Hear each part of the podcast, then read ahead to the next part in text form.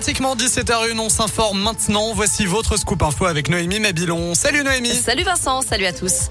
À la une, un procès pour l'exemple. Six mois de prison ferme ont été requis euh, contre l'homme accusé d'avoir lancé une bouteille d'eau sur Dimitri Payet dimanche soir au Parc OL. Il est jugé en ce moment au tribunal de Lyon. Il reconnaît les faits, mais nie avoir eu l'intention de toucher le capitaine marseillais. La procureure demande qu'il soit interdit d'accès au stade de Dessine pendant cinq ans, soit la peine maximale encourue. Dans sa plaidoirie, l'avocat du jeune homme a rejeté la faute sur le club pointant une faille dans la sécurité du stade. Le jugement doit être rendu dans la soirée. Un peu plus tôt, Gérald Darmanin a admis qu'il fallait améliorer le contrôle de l'accès au stade. Le ministre de l'Intérieur s'est exprimé après la réunion de crise avec les instances du foot français. Pour l'instant, pas de décision prise pour éviter les débordements dans les stades. Une nouvelle réunion est prévue dans 15 jours pour formuler des propositions au Premier ministre et éventuellement changer les règlements. 6000 classes fermées en France pour cause de Covid, annonce de Jean-Michel Blanquer, le ministre de l'Éducation nationale, qui précise qu'il s'agit principalement de classes de primaire. L'année dernière, au pic de l'épidémie, on relevait 12 000 fermetures de classes en France.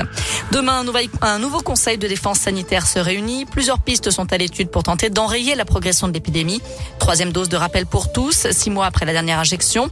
Renforcement des contrôles du pass sanitaire ou encore de nouvelles règles sur le port du masque à l'intérieur.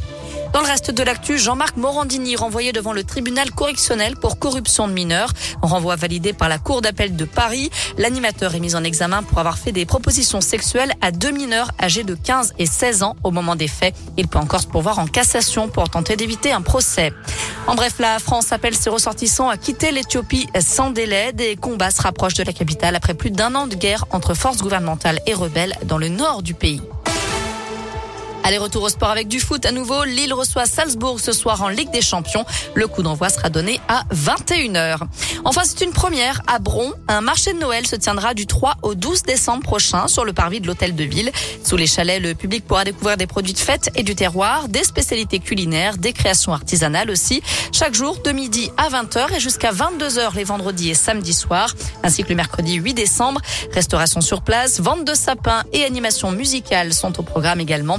Toutes les infos sont sur l'appli Radescoop et radescoop.com. Et nous restons sur radioscoop.com avec la question du jour, Noémie. On parle de la violence dans les stades. Les fautifs doivent-ils être interdits de stade à vie? Vous répondez oui à 92%.